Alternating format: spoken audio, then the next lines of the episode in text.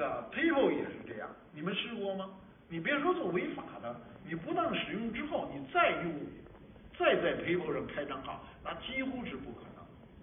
但是我们的平台呢不是，我们刚举报了一个人开这个，这个账号刚关，第二天同一个平台这个账号又出来了，换了一用户名，换了一账号，但是你去看他底下的图片，看他售卖的东西，就一个人。技术上，平台技术能做到吗？完全能做到。但是呢，平台对这个问题的重视非常不高。那么我们希望呢，将来通过这个机制，我们把这个问题讲出来，和平台合作，争取利用这个调解机制，把这些问题呢解决好。汽车尾叫年检神器，就是在网上卖的这个东西，你装车上就能过年检，这不是糊弄老百姓吗？实际上，这汽车还是尾气超标，买一他这东西就可以过关。这一类的问题，由于互联网的发展，变得甚嚣尘上。那么，互联网平台呢？到今天为止，虽然已经有了几个典型的案例，还没有得受到充分的重视。公共利益，网络企业讲讲这个叫叫企业社会责任。我们讲这些啊，是企业的必尽社会责任，它是法律规定的，平台应该履行的，直接连带的责任。所以我们，呃，我就不展开了，已经有很相当多的这个这个案例，还有这个你像这个塑料书皮儿之类的事情，也推动了很多法律的改变。这个由于这个文明的变迁，今天人类面临的挑战。我们大量的法律法规制度、传统道德思想都在变化。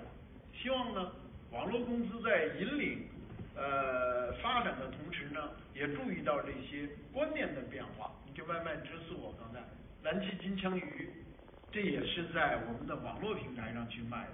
蓝鳍金枪鱼原来是日本人吃的多，结果就是已经被世界自然保护联盟列为极度濒危了。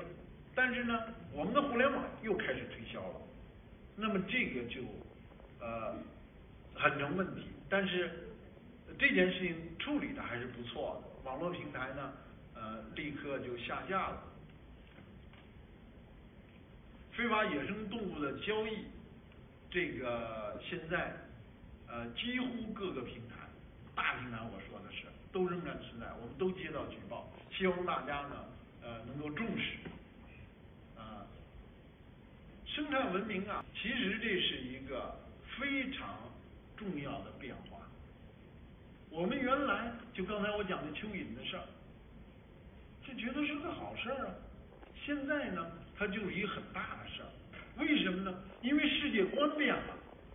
世界观怎么变了？前几天我听几个老教授唱歌，啊，歌里头有说我们要征服宇宙，改造世界。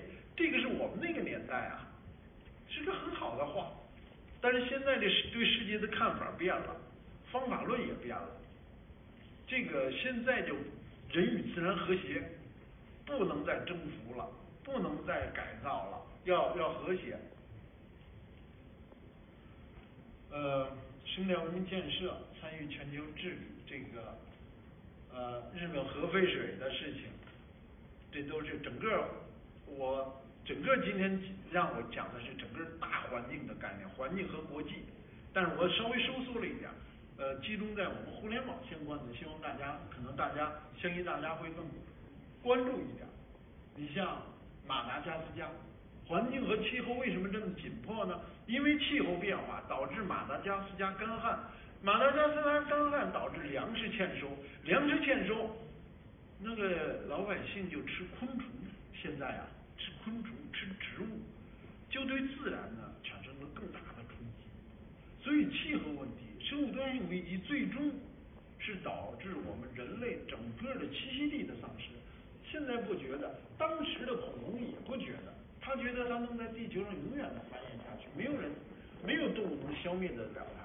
但是呢，他的食物没有了，他的生存条件没有了。我们今天人类面临的，那是。和恐比恐龙当年的恐龙是在六千五百万年前的第五次生物大灭绝中灭绝的。而今天人类经历的第六次生物大灭绝，灭绝的速度比当年还快。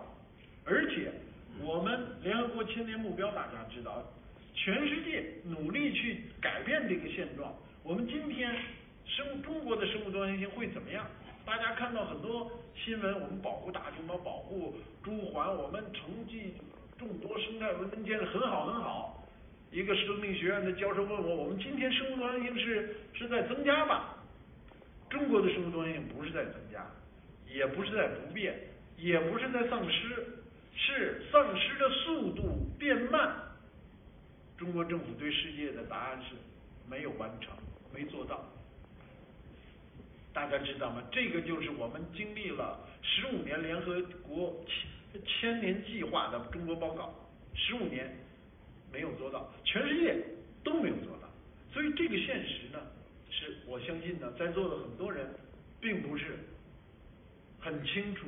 所以习主席在几天前呃做的一个重要的讲话，大家如果看一下，习主席在中国共产党和世界政党大会七月七号左右这个。发表的重要讲话里，讲再次强调生物多样性的重要性，碳中和的重要性。那么，呃，环境不是因为我们做环境，是因为我们今天进入了一个新的文明时代。新的文明时代，方法论、法律、道德都在每天的在变化。我们作为科技的。产业的引领者，希望互联网企业、互联网同仁也能够关注环境问题，关注国际问题。国际问题是因为我们今天呢是面对着整个人类命运共同体、整个地球生命共同体。国际上就这些问题的措施和做法，迟早会变成我们的。就像是碳中和，国际上承诺了，我们也承诺了。就像生物多样性保护。国际上提出了越来越严苛的要求，我们呢，我们肯定会跟上去。我们希望，呃，今天呢，我们和大家一起加入了这个平台，希望在这个平台上，我们通过交交流沟通来做到呢，我们不做诉讼，我们通过调解的机制，通过大家的合作，把我们的呃互联网事业。